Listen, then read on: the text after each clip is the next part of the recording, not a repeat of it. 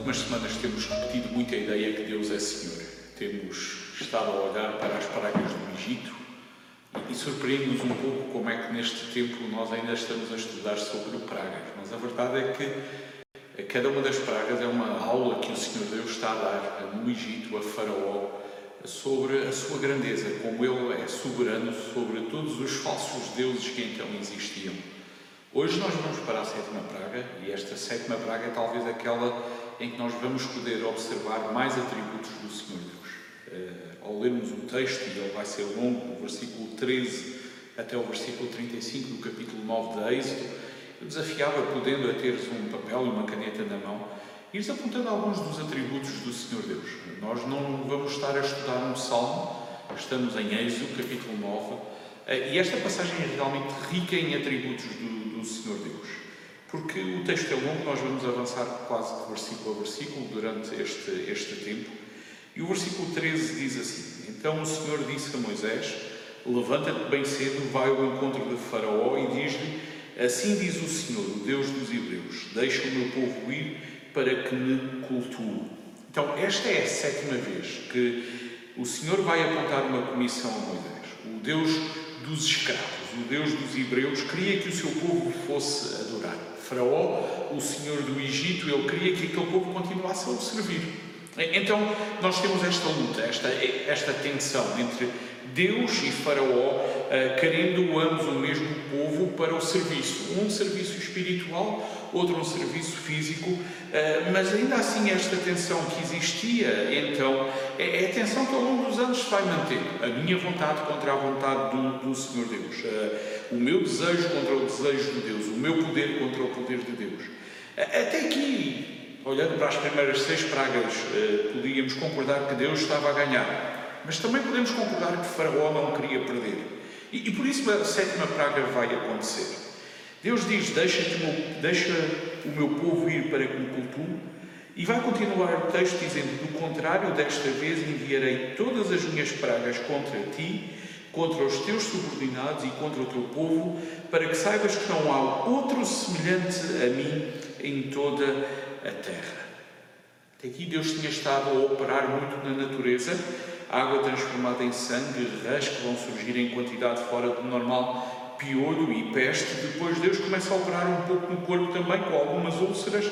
Mas agora Deus diz que vai enviar uma praga contra Faraó, contra os seus oficiais e contra o seu povo. As traduções mais clássicas dizem que a praga virá sobre o coração de Faraó. Esta praga não é uma simples advertência. Esta praga não seria apenas um, um pequeno sofrimento que eles teriam que experimentar, uma ferida do coração. Parece-me a mim que a coisa desta vez promete ser séria.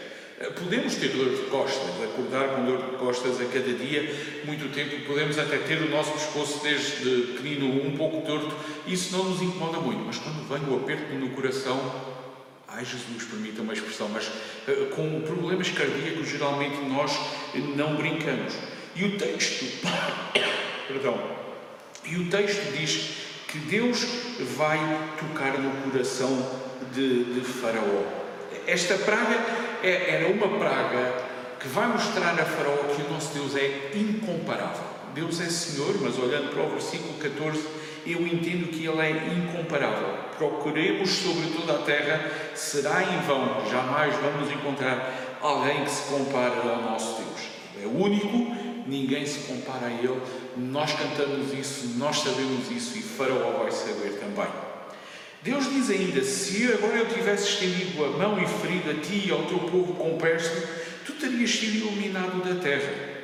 Olhando para os versículos anteriores e olhando para este versículo, nós podemos ver quão frágil era Faraó. Eh, nós podemos ver também quão grande era o poder de Deus. E Deus diz a Faraó: Olha, se eu quisesse, grande Faraó, tu já estavas morto. E, e eu creio que é assim com todas as pessoas. Querendo Deus, o Deus que é incomparável, Ele também é soberano. Até sobre a nossa vida e sobre a nossa morte. Mas eu posso ver aqui também que Deus é misericordioso. Este versículo mostra-nos um Deus soberano e um Deus misericordioso. A sua misericórdia é a razão verdadeira de Faraó ainda não ser consumido. Mas Deus continua, mas na verdade para isso te mantive com vida, para te mostrar o meu poder, para que o meu nome seja anunciado em toda a terra. Tremendo este versículo 16. Deus é quem preserva. Deus é quem preserva. E Deus preservou Faraó por dois motivos. Primeiro, a fim de que Faraó pudesse ver o poder de Deus. Segundo, para que o seu nome, o nome do Senhor, fosse anunciado em toda a terra. Questionamos: será que surgiu, surtiu efeito? Será que as pragas resultaram? A verdade é que Faraó tem visto e vai continuar a ver o poder de Deus sobre os seus falsos deuses. Mas esta lição era bem mais abrangente. Em 1 Samuel, no capítulo 4, no versículo 8, nós lemos que os filisteus, 400 anos depois, sabiam e ainda falavam sobre um Deus chamado Elohim, no plural, a verdade, que feriu os egípcios. Vemos mais adiante, no capítulo 6 de 1 Samuel, que a história do resgate de Israel não tinha sido esquecida. Deus opera e a forma tremenda como Ele está a operar vai ficar retida na cabeça das pessoas por séculos. 400 anos depois ainda se falava sobre elas. As pragas não vão marcar apenas o Egito. As pragas eram uma forma, ainda que estranha diriam alguns, marcante diriam outras, de levar o nome do Senhor Deus a todos os povos. E Deus é Senhor. Deus é poderoso e Ele está a mostrar isso mesmo. Em três versículos nós podemos ver que Deus é incomparável, soberano, misericordioso, que Deus preserva, que Deus tem todo o poder. É incrível que, apesar disso, Faraó ainda se levantava contra o povo e não o deixava ir. Vejam o versículo 17: E tu ainda te exaltas contra o meu povo, não o deixando ir. É esta expressão de levantar contra o povo de Deus é peculiar. É a única vez que ela aparece em toda, em toda a Bíblia. Era como se Faraó fosse uma barreira para o povo, uma barreira que eles não poderiam passar. Apesar de tudo o que ele estava a viver, Faraó permanecia em pé e dizia: Por mim, eles não vão, eles não vão passar. Amanhã, diz o versículo 18, por volta desta hora enviarei uma chuva de pedras tão forte como nunca houve no Egito, desde o dia em que foi fundado até agora.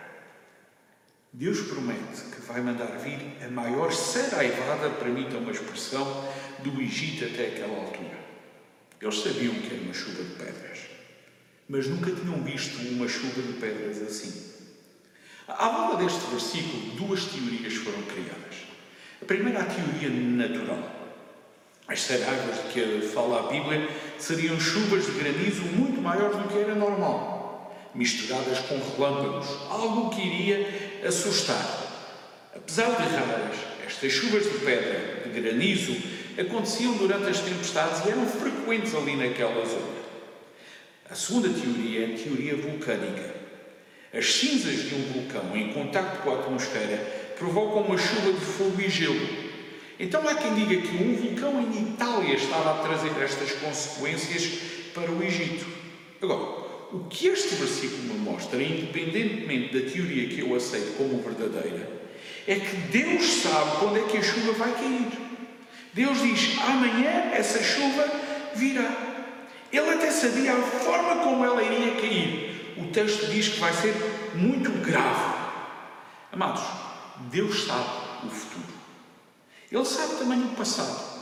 O versículo diz que vai ser uma chuva como nunca tinham experimentado, desde o dia em que foi fundado até hoje. Olhando para este versículo 18, eu entendo que Deus sabe o passado, Deus sabe o presente, Deus sabe o futuro. Nós temos uma expressão para isso. Nós dizemos que o nosso Deus é um Deus omnisciente. Ele tem todo o conhecimento. E em Êxodo, no capítulo 9, Deus está a mostrar isso ali no Egito. Mas Ele mostra mais. Manda agora recolher o teu gado e tudo o que tens no campo, pois a chuva cairá sobre todo o homem e animal que acharem no campo e que não se abrigarem, eles morrerão. Olhando para este versículo 9, 19, perdão, eu vejo como Deus é graça. Deus diz que as pessoas têm o que elas têm que fazer para serem salvas. No versículo 19, Deus oferece uma oportunidade aos egípcios que crescem na sua palavra de se diferenciarem daqueles que não queriam. De que maneira? Arrumando os seus animais, escondendo-se eles também.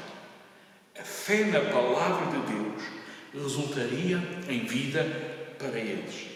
A falta de fé, não atendendo, resultaria em morte. Sabem, preparando a meditação, eu questionei-me a mim mesmo se eu estivesse lá, será que eu iria fazer o que Deus estava a mandar? Será que eu iria obedecer? A verdade é que é muito fácil nós olharmos para eventos passados e dizer, ah, se fosse eu, tinha feito de uma maneira diferente. É fácil olharmos para este versículo 19 e dizer, ah, eu, se fosse eu, tirava o meu gado do campo e tinha-me logo ido a brigar. Mas, amados, quantas vezes Deus nos dá sinais bem claros na Sua palavra de coisas que nós não devemos fazer, de lugares que nós não devemos estar. E ainda assim nós vamos, e ainda assim nós fazemos, e ainda assim nós frequentamos. Cuidado. Da mesma forma que Deus foi graça, então Deus continua a ser graça hoje. E da mesma forma que era preciso fé e obediência, é preciso fé e obediência hoje em dia também. Versículo 20 e 21 diz que os subordinados de Faraó que temiam a palavra do Senhor mandaram os seus servos e o seu gado para abrigos. Mas quem não se importava com a palavra do Senhor deixou os seus servos e o seu gado no campo. Parece que alguns dos principais ali do Egito, que alguns dos oficiais de Faraó já sabiam. E o texto fala-nos sobre duas pessoas. Uns que ouviram e obedeceram, e outros que simplesmente não se importaram com a palavra de Deus. No Egito havia dois tipos de pessoas: os que ouviam e obedeciam os que ouviam e não quiseram saber. Esta noite eu pergunto: com qual te identificas? Com qual te identificas? É conforme vamos ver, as consequências para um grupo e para o outro são completamente opostas. Vejam o versículo 22 a 24. Então o Senhor disse a Moisés: Estenda a tua mão para o céu para que caia chuva de pedras em toda a terra do Egito, sobre os homens e sobre os animais e sobre todas as plantas do campo na terra do Egito. Quando Moisés estendeu a mão com a vara para o céu, o Senhor enviou trovões e pedras e raios caíram sobre a terra, e o Senhor fez chover pedras sobre a terra do Egito. Caiu uma tempestade de pedras acompanhada de raios, uma chuva tão forte como nunca tinha caído em toda a terra do Egito, desde que esta se tornou uma nação. A fúria daquela praga, a fúria daquele momento devia ter sido realmente tremendo. Eu não sei se vocês gostavam de ter visto isso. Uma boa trovoada misturada com granizo. Eu, eu gosto de ver trovoadas. Eh, já houve tempo em que eu tinha medo. Depois comecei a apreciar uma boa trovoada. Eh, é um privilégio ter filhos que ficam todos satisfeitos quando sabem que vai haver trovoada. Há beleza por trás dos raios. Mas a, trovoada que aqui o texto nos fala, a trovoada daquele dia, ela foi um belo susto para cada um deles. O resultado é terrível. Vejam o versículo 25. Em toda a terra do Egito, a chuva de pedras feriu tudo quanto havia no campo, tanto homens como animais. Feriu também todas as plantas do campo quebrou todas as árvores do campo. Destruição de homens, destruição de animais, destruição de plantas. Infelizmente, Deus avisou: homens e animais podiam ter sido salvos, plantas podiam ter sido recolhidas, mas alguns simplesmente não quiseram saber. Os avisos de Deus não foram escutados. Amados irmãos, quando nós ouvimos, mas não obedecemos à palavra de Deus, nós corremos risco. Nós corremos risco. Os avisos de Deus sempre devem ser levados a sério. Os resultados podem ser verdadeiramente terríveis para quem escuta e não atende. à destruição para todos os que desprezam o Deus da palavra e a palavra de Deus. Mas diz o versículo 26: somente na terra de Gozan, onde estavam os israelitas, não houve chuva de pedras. Eu olho para este versículo e vejo que o meu Deus é um Deus protetor. O meu Deus é um Deus protetor. Quando Ele quer, moscas não vêm. Quando Deus quer, tempestade não nos afeta. Há alturas em que experimentamos pragas, há outras em que não. Porquê? A resposta vai ser sempre a mesma. Porque Deus é Senhor. Porque Deus é Senhor e Ele faz como quer. Ele faz tudo muito bem. Mas Ele é protetor. Diz-nos o versículo 27, e reparem que ele inicia com um então. Então Faraó mandou chamar Moisés, Arão, e disse: Escutem com atenção, desta vez pequei. O Senhor é justo, mas eu e o meu povo somos ímpios. Orai ao Senhor, basta de trovões de chuva de pedras da parte de Deus. Eu vos deixarei, não ficareis mais aqui. Agora quem destaca o atributo do Senhor Deus é o próprio Faraó. E Faraó diz: Deus é justo. É interessante que alguns olham para as pragas e dizem: Deus é injusto, como é que é possível Deus endurecer o coração de Faraó? E Faraó diz-nos assim, nas poucas falas que ele fala, uma delas ele diz: Deus é justo e eu pequei. Nós tentamos defendê-lo e ele acusa-se a ele mesmo. Alturas em que nós somos pródigos a abraçar causas erradamente. Faraó, naquele dia, ele diz: Deus é Senhor e Ele é justo, eu e o meu povo somos pecadores. Estarei a Ele arrependido? Olhando o resto do texto, vamos verificar que não. O, pastor Shed, falando sobre esta passagem, ele diz que Faraó já tinha aprendido algumas verdades religiosas. As circunstâncias duras da vida levavam-no até a verbalizar coisas corretas, mas ele não estava verdadeiramente convicto do seu pecado. Era como que um reconhecimento circunstancial. A verdade é que a Bíblia nos diz, o Senhor Jesus Cristo, mais adiante, vai dizer: nem todo o que diz Senhor, Senhor entrará no reino de Deus, não é? O faraó, naquele dia, ele diz: um Senhor e ele é justo e eu sou pecador. Uau! Uau! Moisés respondeu-lhe: Assim que eu tiver saído da cidade, estenderei a mão ao Senhor, os trovões cessarão, não haverá mais chuva de pedras para que saibas que a terra é do Senhor.